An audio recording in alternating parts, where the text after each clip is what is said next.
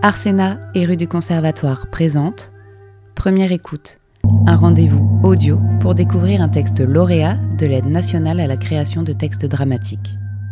Aujourd'hui, découvrez Ceci est mon corps d'Agathe Charnay, lu par Bénédicte Bemba de rue du Conservatoire.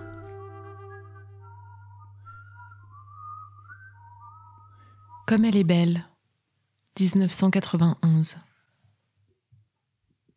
Par quoi ça a commencé? C'est ce que vous vous demandez. C'est ce que vous aimeriez bien savoir. Par quoi ça a commencé? C'est ce que moi aussi je me demande. Car qui pourrait dire exactement par quoi ça commence? À quel moment précis le piège, car il s'agit d'un piège, je ne crains pas de dire ici devant tous, tout qu'il s'agit d'un piège, à quel moment précis ça s'est refermé, comment ça en sert, comment ça circonvient, comment ça tenaille, ouais, par quoi ça commence? Peut-être que dès l'origine, dès la matrice, c'était déjà là, car ça débute peut-être par des mots, peut-être oui, car mon commencement était leur verbe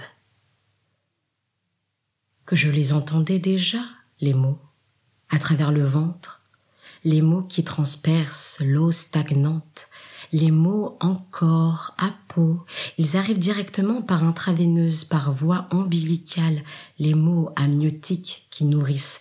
Déjà, je les entends. Déjà, ils me désignent.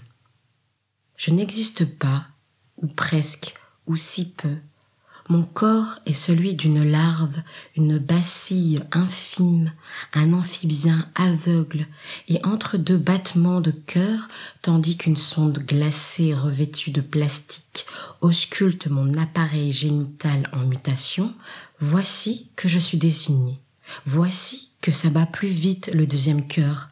Voici que ça caresse à travers la membrane, car on a dit ce que j'étais, ce que j'allais être, ces mots que je suce comme un suc par le cordon qui frappe mes minuscules oreilles de presque encore sourdes, qui me racontent, me susurrent, me murmurent, comme une berceuse maudite, une malédiction douce, une tannée miraculeuse et sucrée, un avertissement atavique, ce qui va devenir de mes membres qui barbotent dans le noir le plus absolu.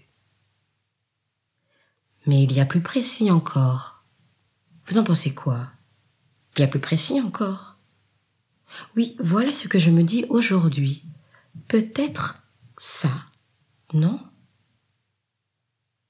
Qu'il y a eu cet instant, cet instant immémorial et inénarrable où pour la première fois mes yeux percutent les lueurs du jour, ou plutôt la netteté du néon qui clignote sur les murs que j'imagine verts de la salle de délivrance cet instant où je suis nue, couverte de sang et de merde, où je ne suis que liquide répandu sur mon crâne chauve et sur la rougeur de ma peau d'extraterrestre, où je suis comme asphyxiée de la vigueur de mes cris et les yeux pleins de larmes neuves, les premières larmes de ma vie, mais pas les dernières, non.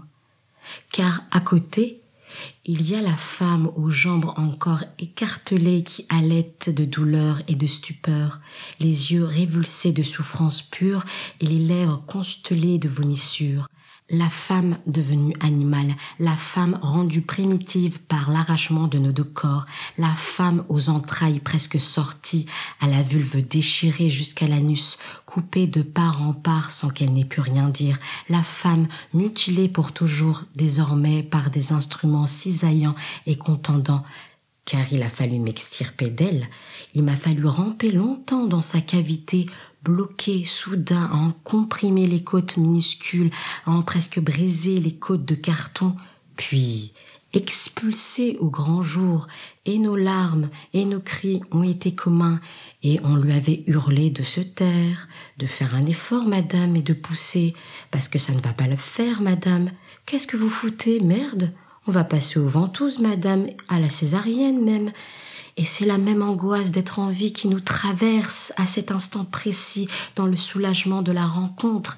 Et on me saisit, gluante et sanguinolente, on me brandit, on m'ausculte, et dans un silence entrecoupé de gémissements de nageuses qui reprennent leur souffle, on m'observe et on crie, on hurle presque contre la finesse du tympan, ces mots, ces mots qui devaient rassurer, qui devaient consoler, ces mots qui me présentent au monde les tout premiers de ma vie. On dit Regardez, regardez, madame, comme elle est mignonne, comme elle est jolie. Oh, voyez, voyez, comme déjà elle est belle. Entre deux, 1996. Très vite, chez moi, quelque chose semble à côté. C'est peut-être dans la façon dont je bouge mon corps, un genre sursaut de petits veaux maladroits, des bondissements de grenouilles.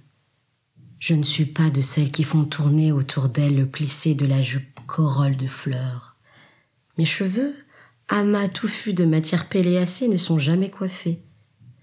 Ma mère n'arrive pas à m'attraper avant d'aller à l'école. Je glisse entre ses doigts en me tortillant sur moi-même comme une bougie rétractée tandis qu'en vain elle crie. Mais ne sors pas comme une sauvage. Dès la maternelle, j'ai des trous sur mes collants neufs, mes boutons jamais accrochés comme il faudrait. Mardi avec mercredi, Pierre avec Paul. Ces expressions de mes maîtresses me hérissent. Je n'ai jamais les mêmes chaussettes, et l'étiquette du t-shirt à l'envers qui gratte sempiternellement mon sternum creux pendant que je clopine plus que je ne cours en titubant sur mes lacets défaits. Sauvage. J'aime ce mot jusqu'au délice. Je déteste les ados chanteuses pailletées de la télévision leurs lèvres brillantes et parfumées qui s'agitent derrière un micro fantoche. J'arrache les cheveux des poupées aux longues jambes, je teins leur crâne en verre, je conchis les couronnes jaunes sur la tête et les voix aiguës des filles de dessins animés qui chantent qu'un jour leur prince viendra, un jour on s'aimera et que les oiseaux chanteront, les cloches sonneront, l'union de nos cœurs un jour. Dans ma chambre, il y a des posters d'hippopotames aux gueules béantes et une réserve de fusils Playmobil dans le ranch miniature. Je veux devenir observatrice de singes en forêt tropicale, comme Diane Goudal que j'ai vue dans Astrapi porter des chapeaux en feutre et une veste à poche d'aventurier, ou alors vétérinaire de brousse comme Paula dans Dactari. Mon corps n'est pas fait pour la danse classique où je regarde le vide en agitant les talons en asynchronie complète le long de la barre de bois qui agace. Pas fait pour la corde à sauter dans laquelle je me prends les pieds. Pas fait non plus pour le football où les ballons rapides me font si peur, surtout quand ils rentrent dans le ventre et coupent la respiration et on peut en devenir bleu et tout de suite après mourir comme le petit garçon d'une autre école à qui c'est arrivé, c'est vrai, ma mère me l'a dit. Mon corps est fait pour déambuler de guingois, pour ne pas gagner la course mais bifurquer de travers. On tente de me mettre le mort aux dents et je bondis comme une chevrette de Heidi de la montagne. Je suis Black Beauty, un cheval splendide lancé au galop. Tagada, tagada, tagada, tagada. Mes jambes sont des sabots lustrés, ma bouche ouverte une paire de naseaux luisants. Je survole les obstacles, cavalcade des jours entiers dans les herbes vertes du Wyoming et les cratères du Texas. Je suis à la fois craintive et irraisonnée, prudente et malhabile. Je continue de sangloter éperdument devant le ruisseau que je n'ose pas sauter, mais je sais comment parler au feu pour qu'il brûle plus fort et commander les assauts du vent pour qu'il souffle plus vite.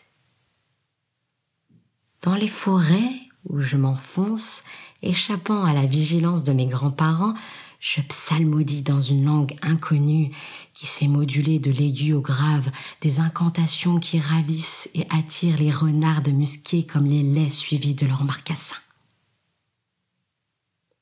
Je suis entre deux, mon corps est tiraillé, à la lisière du reconnaissable. On me prend facilement à trois comme à cinq ans pour un petit homme, Je n'en tire ni honte ni fierté, mais cela semble déranger mon oncle un samedi où il nous emmène au cirque. C'est une fille, répète-t-il au jeune homme qui peint son visage en blanc, en rose et en paillettes dorées. Pourtant, les bandes en culottes courtes ignorent mes intrépidités chevaleresques. Le clan des serre-têtes se moque de mon incapacité à reproduire les chorés de Laurie ou de Priscilla. Accéléré. La, la, la, les rêves tous des rêves.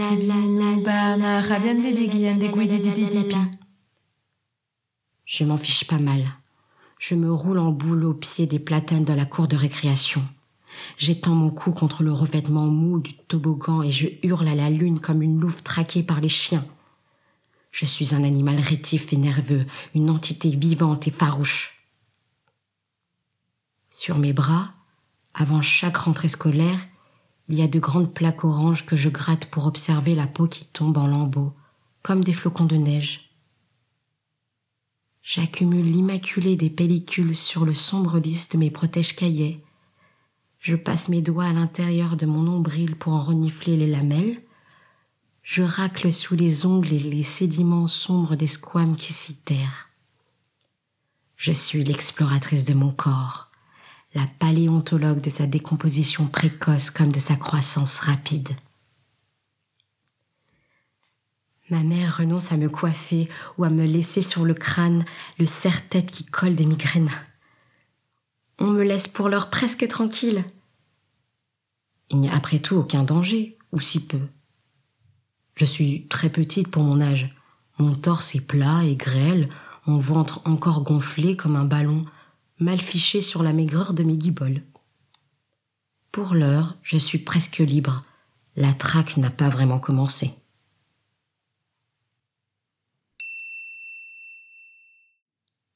Frollo, 1997.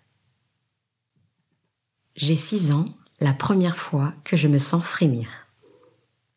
Je regarde sur une télévision cathodique la VHS du bossu de Notre-Dame. J'observe Frollo, le prêtre méchant, vêtu, dans mon souvenir c'est comme gravé, de pourpre et de sombre. Je le regarde s'emparer du cou d'Esmeralda, la gitane aux cheveux noirs comme les miens, Esmeralda à la peau brune, si brune, aux yeux noirs, si noirs, que ma grand-mère m'appelle parfois comme ça le soir avant de m'endormir. Ma toute petite, ma bohémienne, ma gitane.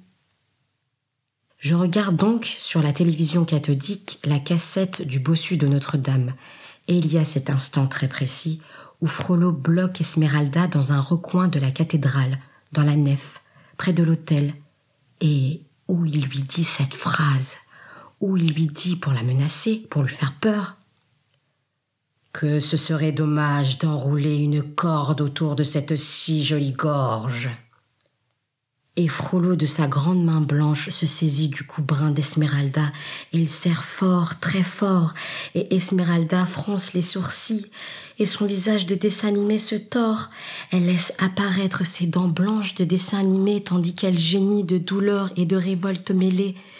Et ses seins de dessin animé sont plus gonflés soudain sous le corsage blanc et ses seins de dessin animé pixelisés par l'écran cathodique sont si proches de la main de Frollo qui entrave le cou de la gitane que cette image me fait courir aux toilettes alors que je n'ai pas envie d'uriner et rester longtemps sur la cuvette à essayer de reconvoquer ce qui me fait trembler si fort.